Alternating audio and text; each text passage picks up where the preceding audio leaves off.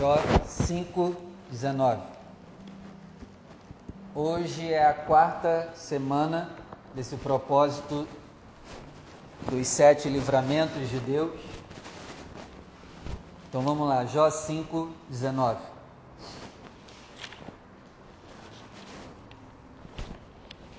Acharam? Jó 5:19.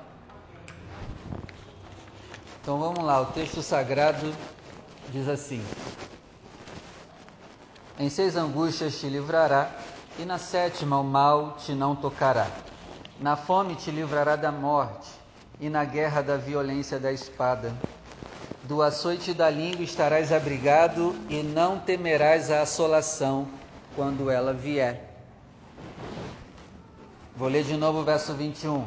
Do açoite da língua estarás abrigado e não temerás a assolação quando vier. Agora eu leio 21, eu leio e você repete comigo. Vamos lá? Do açoite da língua estarás abrigado, e não temerás a assolação quando vier. Amém? Feche os seus olhos que nós vamos orar. Pai, nós pedimos a sua graça, a sua virtude a sua misericórdia sobre esta palavra que hoje fala, trata, nos exorta, nos edifica com a sua palavra, nos consola também. Quebra todo impedimento e barreira e nos ensina, meu Pai, a como vencer as assolações que vierem sobre nós em nome de Jesus. Amém. Amém? Pode sentar, por favor. Então, o tema de hoje, se você vai anotar, é livramento da assolação. Olha que interessante. Deus não está prometendo que vai nos livrar da assolação, mas vai nos livrar na assolação. Entendeu a diferença? Ele não nos livra da assolação, mas nos livra na assolação. Entendeu a diferença do da e do na? Então, assolação todos nós vamos passar, não tem jeito. Porém, aquele que anda com Deus será, será livrado na assolação. Não será livrado da, será livrado na assolação. Deu para entender, Cauã? Então, o que, que é assolação? A palavra assolação significa devastação, destruição e ruína. Então, nós temos pessoas, e talvez até nós mesmos, em que algumas áreas da nossa vida está uma ruína, uma destruição e uma assolação. Então, talvez tenha área da nossa vida que esteja assim, uma área assolada. Mas a boa notícia é que Deus nos livra na assolação. Então, se estamos passando por assolação, Deus nos livra, nos dá o escape na assolação. Amém? Amém? E quando a gente pesquisa na Bíblia sobre assolação, Provérbios capítulo 1, verso 27, lá vai nos ensinar que muitas pessoas têm passado por assolação por culpa delas mesmas. Tem assolações que não tem jeito, a gente vai passar. Agora, tem assolações que podem ser evitadas. Então vamos ver isso aqui? Provérbios 1, 27, vamos lá. Provérbios 1, 27. Tem assolação que não tem jeito. Mesmo você sendo santo, fazendo tudo direitinho, vai passar. Lembre de Jó, né? Fez nada de errado. Então vai ter assolação que não tem jeito, vai passar. Mas tem assolação, Rafael, que a culpa é nossa também. Tem assolações que não tem como evitar, mas tem assolações que tem como evitar. E aqui a gente vai aprender como evitar algumas delas. Provérbios 1, 27, vamos lá. Acharam? Vamos ler a partir do verso 20. A gente vai ler do 20 até o 27. A suprema sabedoria altissonante clama de fora, pelas ruas levanta a sua voz. Então aqui o verso 20 está dizendo o quê? A suprema sabedoria, ela está na rua gritando, chamando os seres humanos. Quem é a suprema sabedoria? Jesus. 21. A sabedoria está nas encruzilhadas, no meio dos tumultos. A sabedoria clama às entradas da porta, nas entradas da cidade. Ele profere as suas palavras e diz: 22. Até quando, honestos, amareis a necessidade?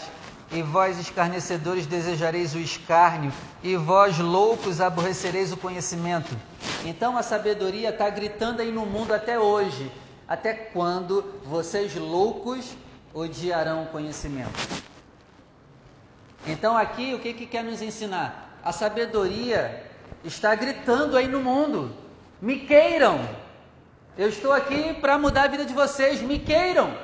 A sabedoria está nas encruzilhadas. Não só tem farofa na encruzilhada, não. Não só tem coisa ruim na encruzilhada, não. A sabedoria de Deus clama nas encruzilhadas, dizendo: Venham a mim. Em cada rua. Está dando para entender? 23. Convertei-vos pela minha repreensão Eis que abundantemente derramarei sobre vós o meu espírito, e vos farei, vos farei saber as minhas palavras. 24. Mas porque clamei, e vocês recusaram, porque estendi a minha mão, e não houve quem me desse atenção, antes rejeitaram todo o meu conselho, e não quiseram a minha repreensão, também eu vou rir quando você se perder e zombarei de você quando você ficar com medo. 27. Vindo como assolação. Olha aí, ó, assolação. Nesse caso aqui, por que, que a assolação veio? Porque Jesus convida a pessoa, a sabedoria convida a pessoa, mas a pessoa recusa. Então, quando a gente recusa o entendimento da palavra de Deus, se prepara, a assolação vai ser dobrada. Quando eu me recuso a viver pautado na Bíblia, eu vou sofrer assolações além do que era para eu passar. Recusa a palavra, não houve quem deu atenção à palavra, rejeitar o conselho da palavra, rejeitaram a repreensão da palavra. Então tá aí, ó.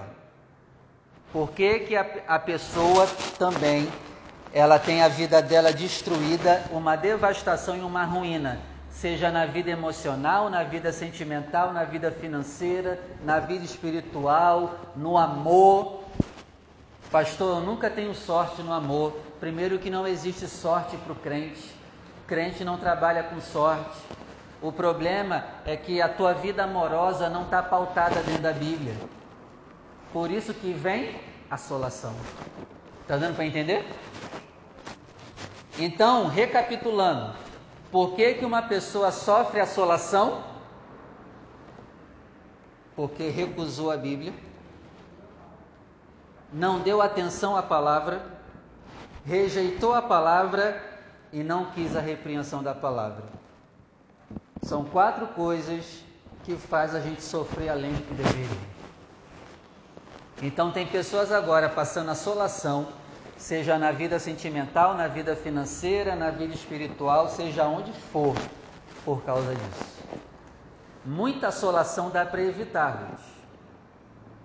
E quanto mais evitar, melhor é. Tem assolações que não tem como evitar, mas tem aquelas que dá para evitar. E talvez a área da nossa vida hoje que está destruída, a culpa é nossa.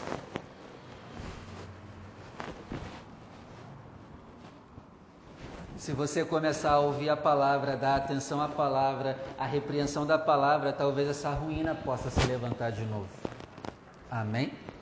Então dê atenção à palavra. Verso 27: Vindo como assolação o vosso temor, e vindo a vossa perdição como tormenta, sobrevindo-vos aperto e angústia.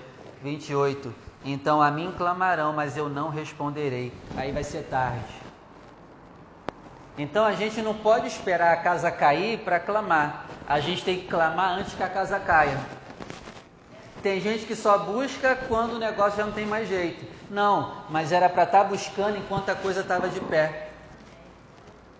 Eu não tenho que cuidar do meu casamento quando ele estiver destruído. Eu já tenho que cuidar dele agora, antes dele ficar destruído. Então a mim clamarão e eu não vou responder. De madrugada me buscarão, mas não vão me achar. 29. Por quê? Porquanto aborrecer o conhecimento e não preferir o temor do Senhor. 30. Não quiser o meu conselho e desprezaram toda a minha repreensão. 31. Portanto, comerão do fruto do seu caminho e fartar-se-ão dos seus próprios conselhos. 33 mas o que me der ouvidos habitará seguramente e estará descansado do temor do mal. Resumindo, não passará por tantas assolações assim. Quando a gente também pesquisa sobre assolação dentro da Bíblia, a gente aprende como se guardar da assolação. Eu te mostrei aqui agora por que, que as pessoas passam por assolações. Mas também o próprio livro de Provérbios vai nos ensinar como a gente se guarda de passar por assolações. Abre comigo em Provérbios 3, 13. Vamos lá. Provérbios 3, 13. O texto sagrado diz assim: Bem-aventurado o homem que acha sabedoria e o homem que adquire conhecimento.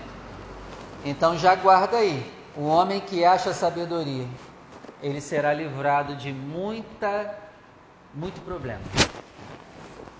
14. Porque melhor é a sua mercadoria do que a mercadoria de prata, e a sua renda mais do que o ouro fino. Então ele fala no 13, né, que a sabedoria é importante. Aí no 14 ele diz, calma, a sabedoria ela é tão importante que ela vale mais do que prata e vale mais do que ouro. Se tivesse sabedoria e ouro na nossa frente, a gente ia pegar o quê?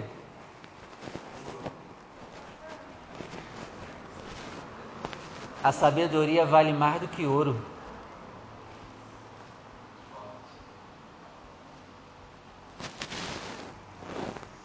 15. A sabedoria é mais preciosa do que rubis. E tudo que você pode desejar, nada se pode comparar a ela. Olha aqui que interessante. Na sua lista de desejos, a sabedoria está em primeiro lugar? Na sua lista de sonhos, a sabedoria está em primeiro lugar? A gente nem pensa nisso. Vamos ser sinceros.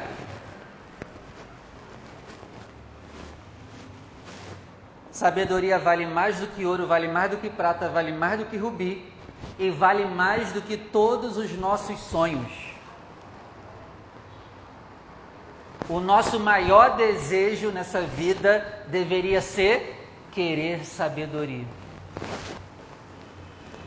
Porque é ela que vai abençoar a nossa vida.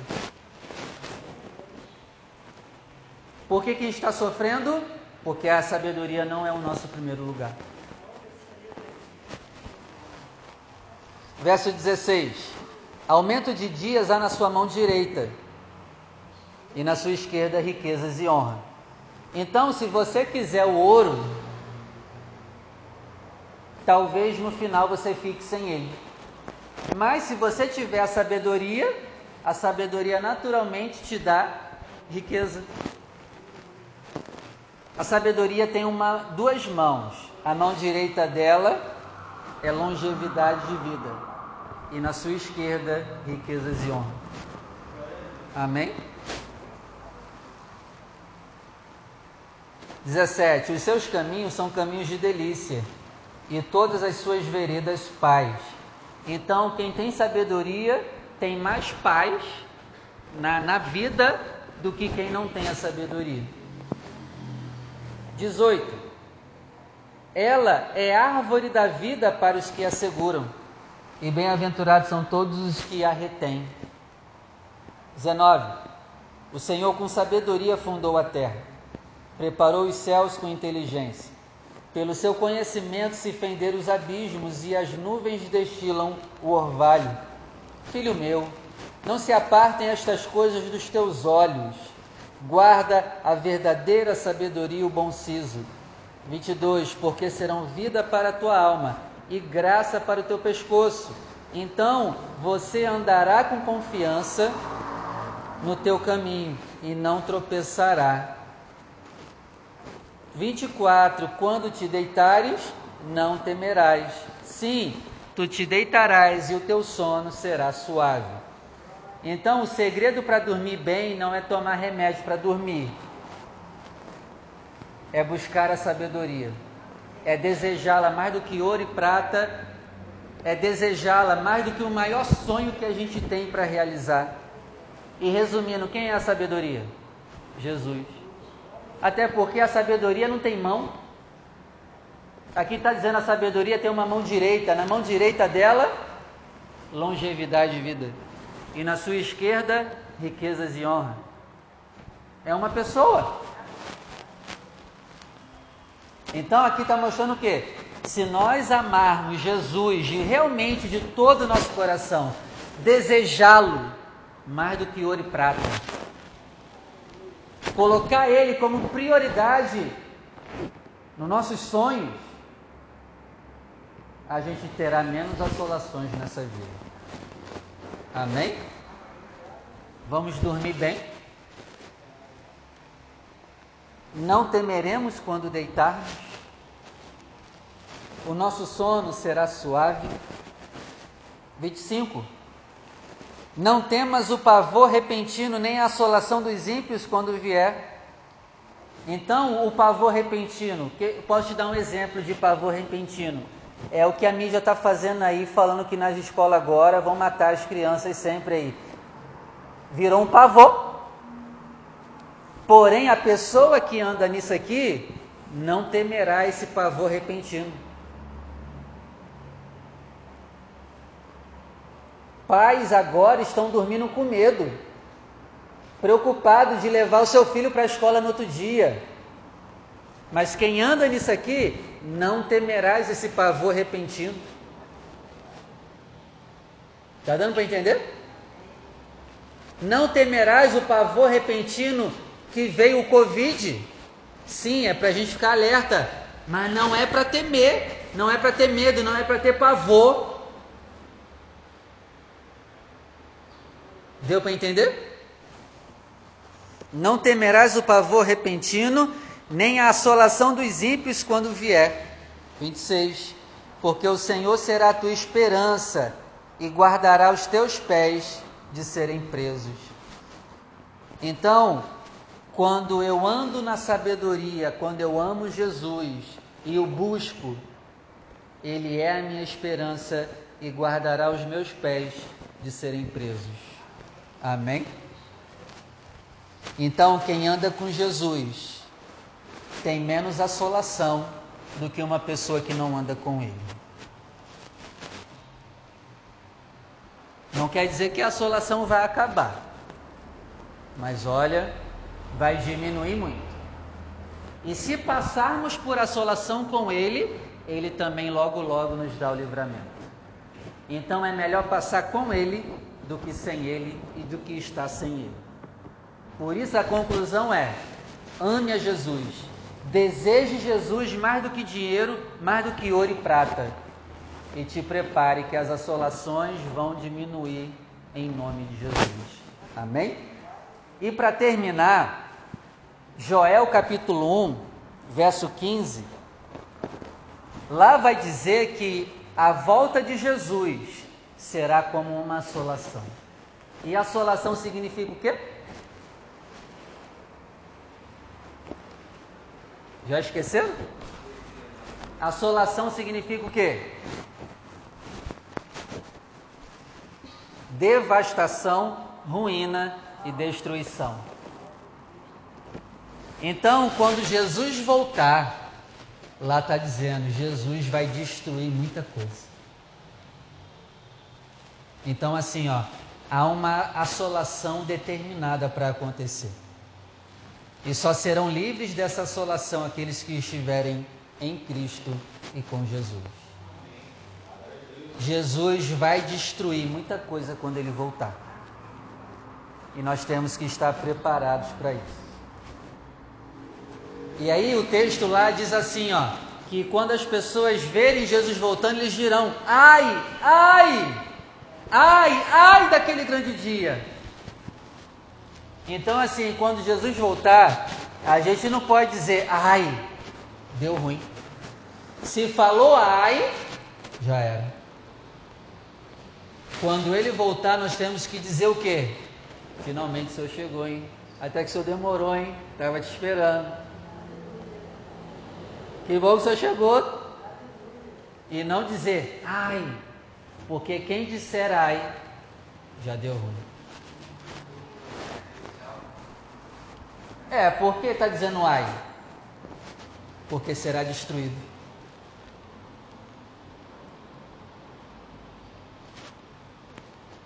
Porque ele virá como assolação. Para uma parte ele vai vir destruindo, para outras pessoas ele virá para salvar.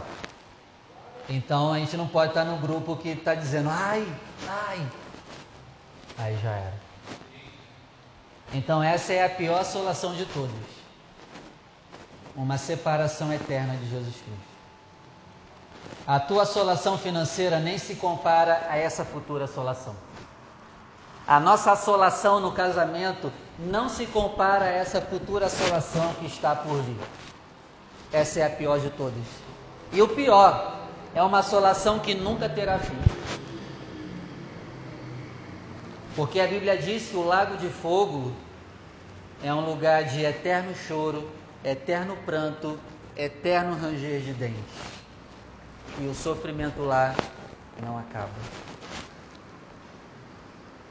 Então, que Deus tenha misericórdia de ti, de mim, e que quando Ele voltar, a gente não diga, ai, montes, nos esconda, porque o livro de Apocalipse diz isso, que quando Jesus voltar, os ímpios vão dizer, montes, nos escondam da face daquele que vem.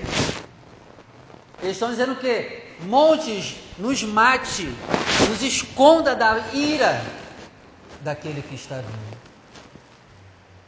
Amém? Amém? Que Deus te livre das assolações que você tem passado aqui na terra e nos livre da assolação eterna, que é a pior de todas. Amém? Amém. Vamos orar? Amém.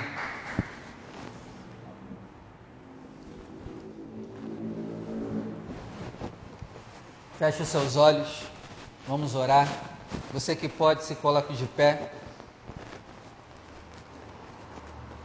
Senhor nosso Deus e Pai maravilhoso e poderoso, pelo Teu nome, pelo Teu sangue, eu venho interceder por assolações que os Seus filhos têm passado, assolações talvez nas finanças, nos negócios, no trabalho, no casamento, ministerialmente.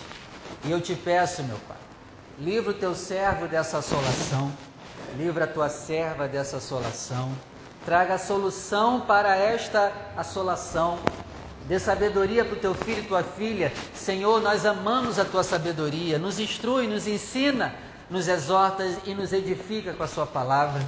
Senhor, nos ajuda a sair daqui amando mais a sua palavra, meditando nela dia e noite não deixando ela de lado, que os nossos olhos estejam fixos na Sua Bíblia e na Sua palavra, todos os dias da nossa vida. Senhor, nos livra do pavor repentino, nos livra de uma noite mal dormida, nos dá o sono do justo, que o nosso sono seja suave e seja profundo. A Tua palavra diz que o Senhor abençoa os seus filhos enquanto eles dormem. Por isso, meu Pai, nos dá um sono tranquilo, para sermos abençoados enquanto nós dormimos em nome do Senhor Jesus. Porque aquele que dorme mal, aquele que não dorme bem, não pode ser abençoado pelo Senhor. Porque o Senhor abençoa em muitas coisas quando estamos dormindo. Por isso, meu Pai, nos dá um sono tranquilo. Nos livra de pesadelos, de perturbações malignas. Nos ajuda a dormir bem. Nos livra de demônios que têm atrapalhado o nosso sono. Nos livra de preocupações, medos, sentimentos, pavores têm perturbado o nosso sono. Nos dá um sono tranquilo em nome do Senhor Jesus. E meu Pai, nos livra da pior assolação de todas, não estar do teu lado quando o Senhor voltar. Porque a tua palavra diz que o Senhor voltará assolando a terra, e todos aqueles que te rejeitaram e te abandonaram, Senhor, nos ajuda a continuar firmes, nos ajuda a perseverar até o fim, nos ajuda a andar no caminho da verdade e a vida até o dia da nossa morte ou até o dia da tua volta. Nos ajuda a perseverar até o fim na tua presença. Não nos deixe dizer sim para o pecado. Nos ajuda, meu Pai, a continuar firmes na tua presença, em nome do Senhor Jesus para que o dia da tua vinda não seja de assolação para nós, em nome do Senhor Jesus. Agradecemos porque já cremos que o Senhor já está nos livrando das assolações, em nome de Jesus. Amém. Vamos aplaudir o nome do Senhor. Que assim seja. Amém. 2 Coríntios 8, verso 3. Vamos lá rapidinho.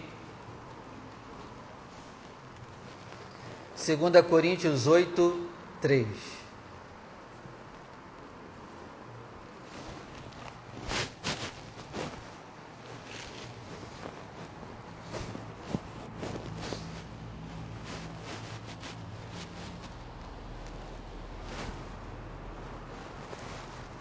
Diz assim: Porque, segundo o seu poder, o que eu mesmo testifico, e ainda acima do seu poder, deram voluntariamente.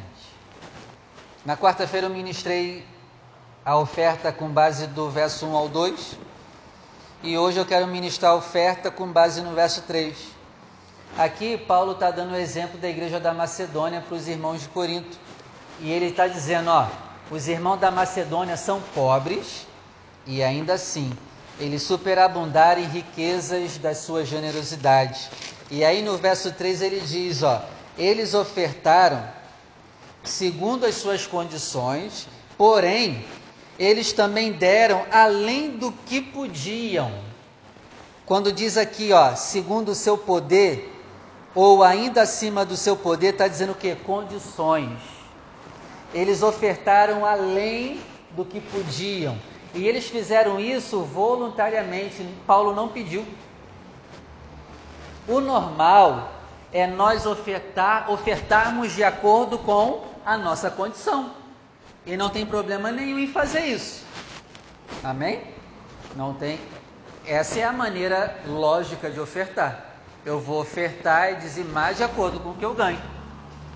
Porém, esses irmãos aqui, eles estão fazendo além do que podem. Então, o que, que nós aprendemos aqui? Tem momentos que a gente não pode ofertar de acordo com a nossa condição. A nossa condição não pode ser base para a gente ofertar. Às vezes, tem que ter momento que a gente vai ofertar além do que pode. Ah, pastor, está pedindo para eu fazer isso todo dia? Não. Mas de vez em quando é bom a gente fazer isso. Isso é até um estímulo para a nossa fé. É um teste de fé. Deu para entender? Sim, faça de acordo com as tuas condições. Mas de vez em quando não usa isso não. Vá um pouquinho além. É, desafiar a ti mesmo. Porque isso é, um, é uma atitude de fé também. Vá um pouquinho além. Amém? Separe o teu melhor, você que vai ofertar hoje. Se já quiser botar em prática hoje, já vai além. Ô pastor, sou obrigado? Não. Mas de vez em quando é bom.